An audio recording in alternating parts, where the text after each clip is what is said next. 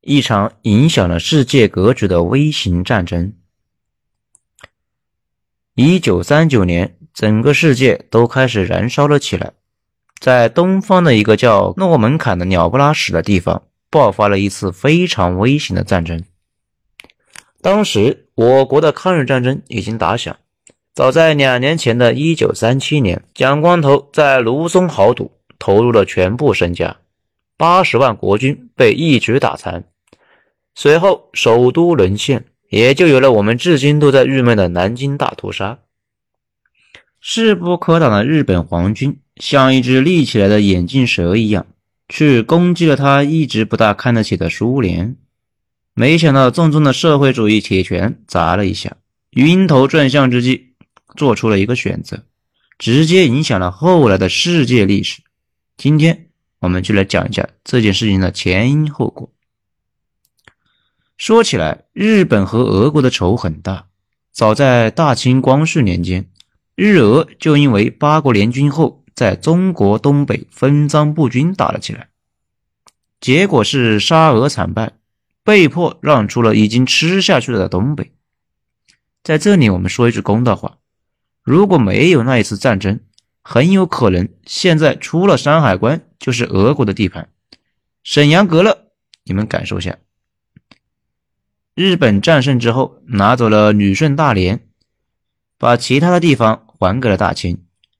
由于沙俄打仗窝窝囊囊的，日俄战争失败后，俄国没过多久革命了，末代沙皇全家被处死，皇长子阿里克谢也被枪毙，沙皇绝嗣。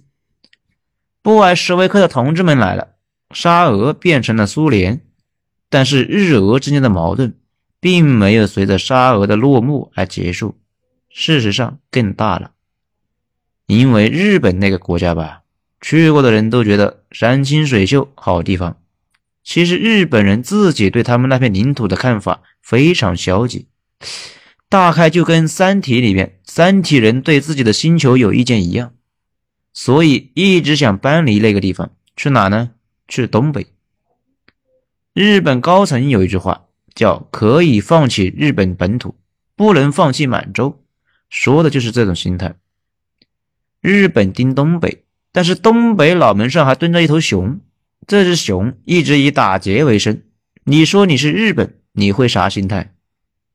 而且这头熊为了遏制日本不遗余力。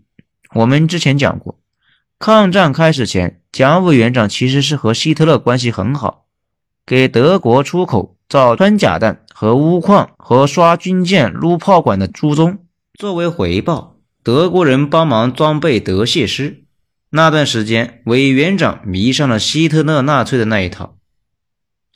但是德械师在抗战开始前三个月不是基本打没了吗？蒋委员长是如何在接下来挺了八年呢？因为苏联援助来了。一九四一年，苏联被德国揍，自身难保之后，美国又来了。之前讲过。没有苏联，就没有黄埔军校，也没有国军北伐。但是中苏友谊的小船到一九二七年四幺二屠杀土党的人之后，彻底翻了。但是十年后，到了抗战开始，苏联担心国军扛不住，被日本给灭了，援助又来了。前后有上千名苏联空军飞行员亲自驾飞机上天跟日军狗斗。战死了两百多，轻重机枪上万挺，子弹近两亿发，可以说是非常尽力了。一个人能得到美国、英国、苏联、德国的支持，可见微操大师蒋委员长真正的技能是拉投资。很多人没注意到，到了一九三九年，抗战即将进入相持阶段。啥叫相持阶段呢？就是国军一路转战。最后转到西南大山里面去了，并且几百万的部队和预备役把重庆围得跟铁桶似的，加上蜀道难，难于上青天，日本人也没啥好办法。同时，日本人也快扛不住了，因为中国这个国家地大物博，日本人来了之后才发现啥也没，想挖个矿还得给中国先修铁路。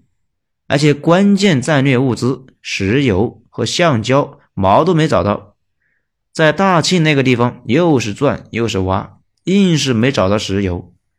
日本内务府有那几年的账务，有学者研究过，抗战爆发后，从财务角度讲，日本一直在失血，外汇美元也快耗光了，因为一边在中国打仗，还要一直从美国买废铁和石油。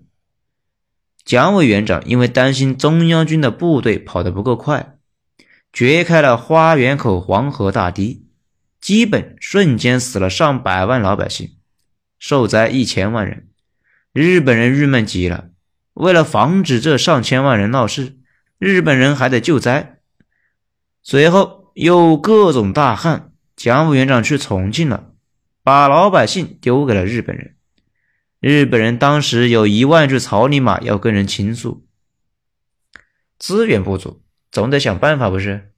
日本人又有两套方案：一，陆军有个思路，北上找打苏联。苏联在西伯利亚有大量的工业基地，而且产量丰富。如果拿下西伯利亚，继续往西，还可以跟希特勒会师乌拉尔。二，海军也有一个思路。南下抢东南亚的资源，大英帝国在东南亚经营了上百年，但是惹英国肯定会惹到他的侄子美国。历史上，日本的海军和陆军隔阂太深，因为明治维新前，日本跟我国民国似的，有几十个军阀，其中四伙人长州、萨摩、土佐、肥前这四股势力，秦王有功。支持天王推翻了幕府，成立了明治政府的基本盘。其中常州藩的陆军、萨摩藩的海军舰长，互相看对方不爽，后来这种隔阂就遗传下来了，关系很差，互相抢资源、挖墙脚。而且海军抢到英国的雷达，自己偷摸研究；陆军私下里在研究舰船，而且互相称对方为“马路”，也就是傻逼的意思。海陆两伙人各自心怀鬼胎，不过陆军有个套路，就是先不跟上边的打招呼，先开搞，搞成既定事实，而且把事情搞定，这样日本高层就被迫接受。比如九幺八刺杀张作霖都是这个套路，但是也有个毛病，如果搞砸了，那今后就抬不起头来了。不跟上边打招呼，还他妈搞砸了。那今后说啥都没分量。至于苏联，日军上层普遍歧视苏联，因为日军有严重的世袭倾向。二战中的日军将领，很多人他爹就是日军高级将领。既然他爹在日俄战争中大败过沙俄，做儿子的怎么能虚呢？再说了，当时全世界都知道，红军军官阶层被肃反杀的是七零八落。身经百战的老布什维克已经非常凋零。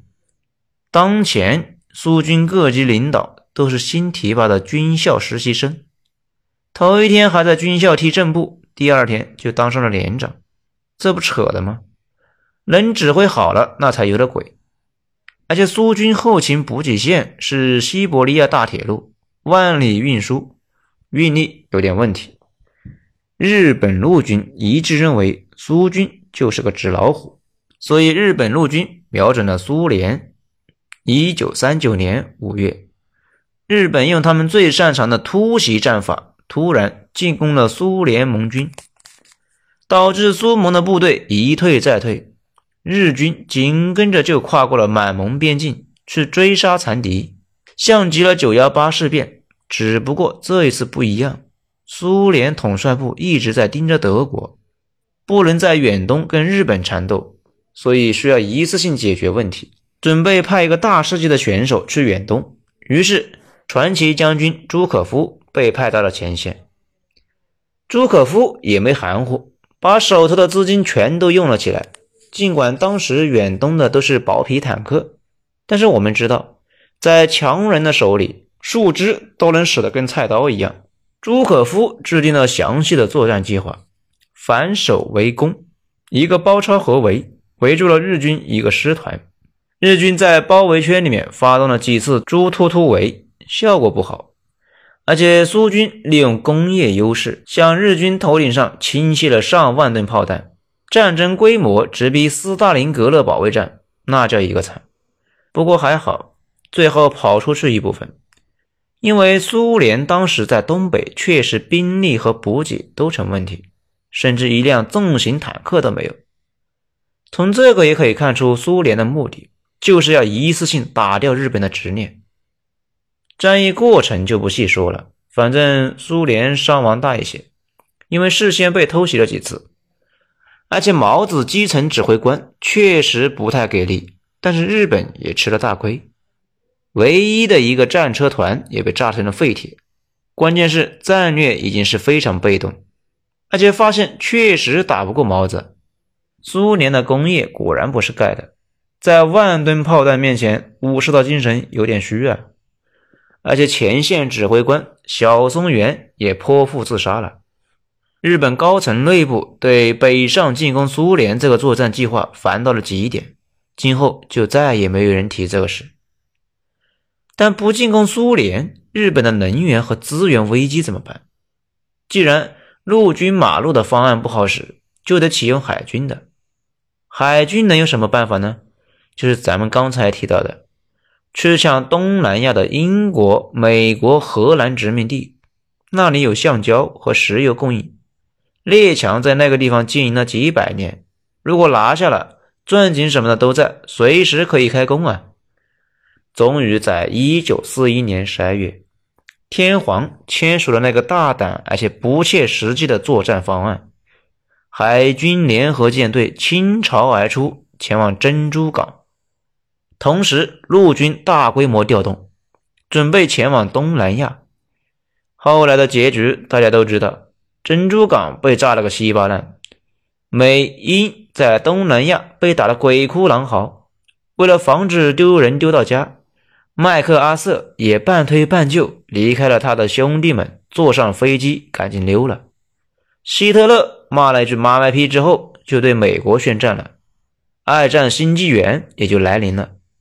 蒋委员长和邱胖子笑出了声。此外，就在1941年，德国开始闪攻苏联，苏联红军打得跟屎一样，动辄被德军包抄合围。一开战，损失了两百万人，德军坦克一直打到莫斯科城下。这时候，斯大林想起来西线损兵折将，但是东线还有几十万部队在防日本，能不能调到莫斯科搞点事？这时候，日本国内的共产党发现日本上层已经被洛门坎那一仗打虚了，正在策划进攻东南亚。随后把这个消息告诉了苏联间谍佐尔格，佐尔格又告诉了斯大林。由于这个间谍之前成功谈判德国会进攻苏联，不过当时斯大林是不太相信的。这次斯大林才信了这个情报。既然东线无战事，那么蒙古兵团被送到了西线。据莫斯科城下的德国陆军士兵回忆，当他们看到成千上万的亚洲面孔的苏联红军开始接管阵地，他们内心中远古的恐惧不由自主地泛起，部队里疯传。鞑靼人来了，蒙古西征的时候，这句话在西方简直就是最可怕的话。随后的事情大家也都知道了，德军折戟莫斯科城下，二战转折期也就来了。最后有一个有意思的是，斯大林撤走了整个亚洲能撤走的所有部队，投入到了莫斯科保卫战，其中就包括驻扎在新疆的一个兵团。试想一下，如果这伙人没走，很有可能新疆也成了俄国人的地盘了。